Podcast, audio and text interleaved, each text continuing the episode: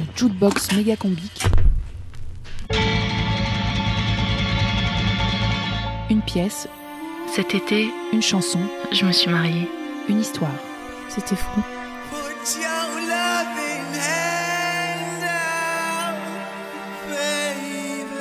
Pourtant, le mariage et moi, on n'était pas partis pour faire alliance. Il était une fois une princesse Et cette princesse, c'était vous.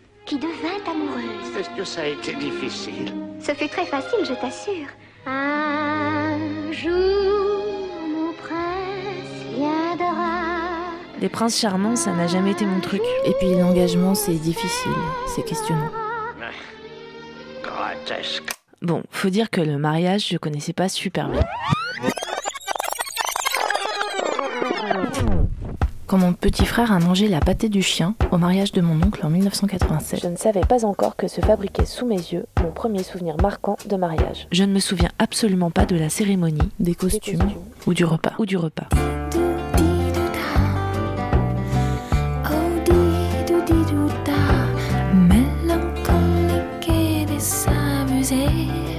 Le mariage, c'était pas un but pour moi, ni un rêve un peu secret. Les garçons, c'était mes copains. Et puis les filles, elles étaient tellement intelligentes Et belle, et fortes.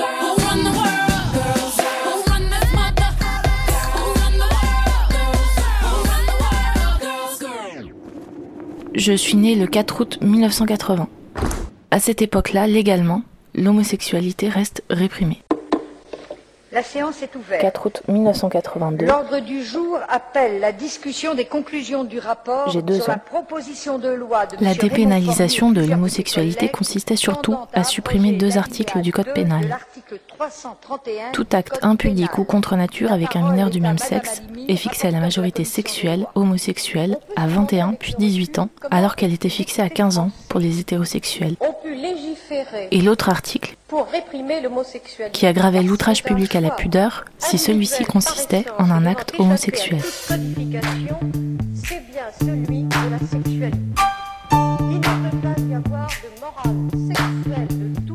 Pas Internet, pas de connaissances homo dans mon entourage, pas de modèle, pas de représentation. Si, Josiane Balasco, dans Gazon maudit. Je me souviens du soir où le film passe à la télé. Je n'ose même pas regarder de peur de me faire griller par mes parents. J'ai jamais pu saquer les Gwyn, c'est pas aujourd'hui que je vais commencer. Je grandis comme je peux. Je balbutie. Et puis je grandis un peu plus et je quitte la maison. Mes chers parents, je pars. Je vous aime et je pars. Chez mes parents, avec mon frère, ma sœur, on a toujours parlé de politique, débattu, on est toujours allé aux manifs. Il y avait une fierté de venir d'un monde ouvrier, celui de mes grands-parents. Un clivage droite-gauche des riches et des pauvres. La politique, c'était ça. Nous revendiquons l'émancipation de tous les exploités de ce pays. Qu'ils soient français ou immigrés. Quand je quitte le nid familial, je me retrouve vite aspirée dans le milieu militant lyonnais. J'y papillonne à gauche de la gauche, de l'extrême gauche et chez les libertaires et les squatteurs. À l'époque, on ne parle pas de voile ni de burkini. On soutient les grèves de la fin des doubles peines. On lutte contre les expulsions des sans-papiers. Et c'est là que je redécouvre le mariage. Blanc. On se retrouve les samedis à la mairie du 7e ou du 3e pour faire nombre et faire la fête après.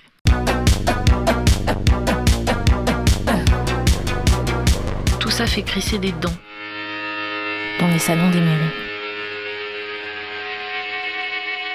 Les années filent, à coups de pancartes, de tracts, de manifs, de grèves, de collages, de réunions. Je sais plus comment militer.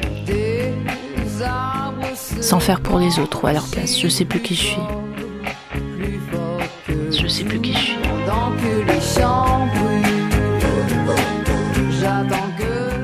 Et puis un jour, une promesse électorale qui vient après des années de lutte et de revendication. On parle d'un mariage ouvert aux homos. Au même moment, je débarque à Paris pour une année de formation. Et je me retrouve le premier mois dans une cave de Bonne, dans le 16e arrondissement. À toutes les familles de France, parents, Je me retrouve entourée de gens qui collent et manifestent en bleu et rose. Les manifs me rattrapent. un enfant a le droit, un papa et une maman. On ne ment pas aux enfants. J'ai 33 ans je suis écrasée par ce que j'entends. C'est insupportable d'entendre parler de soi en permanence. J'ai envie d'hurler. Je savais même pas si je voulais être parent.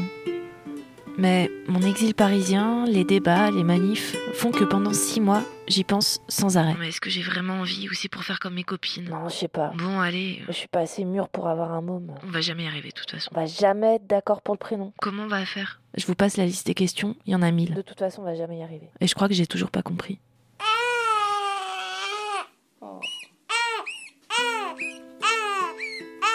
Le 22 février 2015, mon fils atterrit. Il est blond quand je l'imaginais brun. Il ne me ressemble pas, je ne l'ai pas porté. J'ai peur de ne pas l'aimer, de ne pas savoir faire. J'ai peur de l'abandonner, j'ai peur de ne pas le lâcher. Mille questions, mille ressentis. Aujourd'hui, je peux dire mon fils, mais ça reste rare, parce qu'il ne m'appartient pas.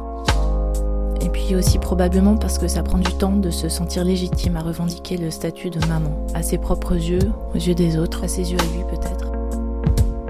C'est un statut qui s'apprend maman, ça se construit. Mon fils a deux mamans. On lui propose de m'appeler Mouti. Mouti, c'est un diminutif de maman en allemand. C'est comme ça qu'on appelle ma maman chez moi. Non. C'est moi qui m'occupe de lui. Je suis intermittente, je travaille de chez moi. On va chercher Doudou. Je change les couches, je le nourris, je le berce. Je lui apprends à dire encore en langue des signes. À descendre les deux marches du salon. À boire dans un verre. À faire la ronde. Je l'emmène à la crèche, chez le médecin. Je deviens une moutie. Tu dis Mouti À mes yeux. Tu dis maman Maman. Aux yeux des autres. Et Mouti À ses yeux. Pas tartine. Même s'il n'arrive pas à le dire encore. Gâteau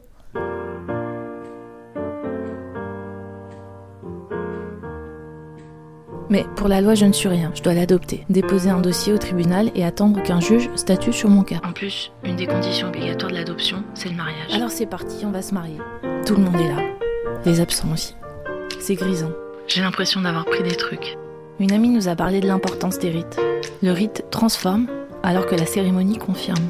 L'affination élective permet à l'individu de choisir de l'appartenance et de reconstruire le groupe auquel il appartient.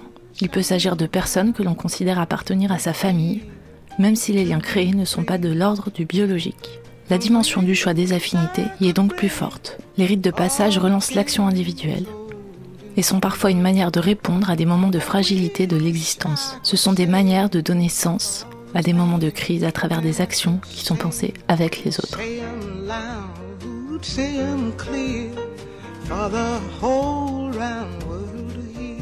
Ce jour-là, à la mairie, on nous a remis un livret de famille. Aujourd'hui, on est en plein dossier d'adoption. Ce mariage, c'était la première étape pour lancer cette démarche de reconnaissance légale de notre petite famille. Ce samedi-là, moi, j'ai eu l'impression que mon fils était adopté par euh, ma clique, ma tribu. La famille qu'on a inventée, créée, celle qu'on aime. Alors franchement, merci. Et vive les mariages, ceux qui bousculent et qui font grincer des dents. La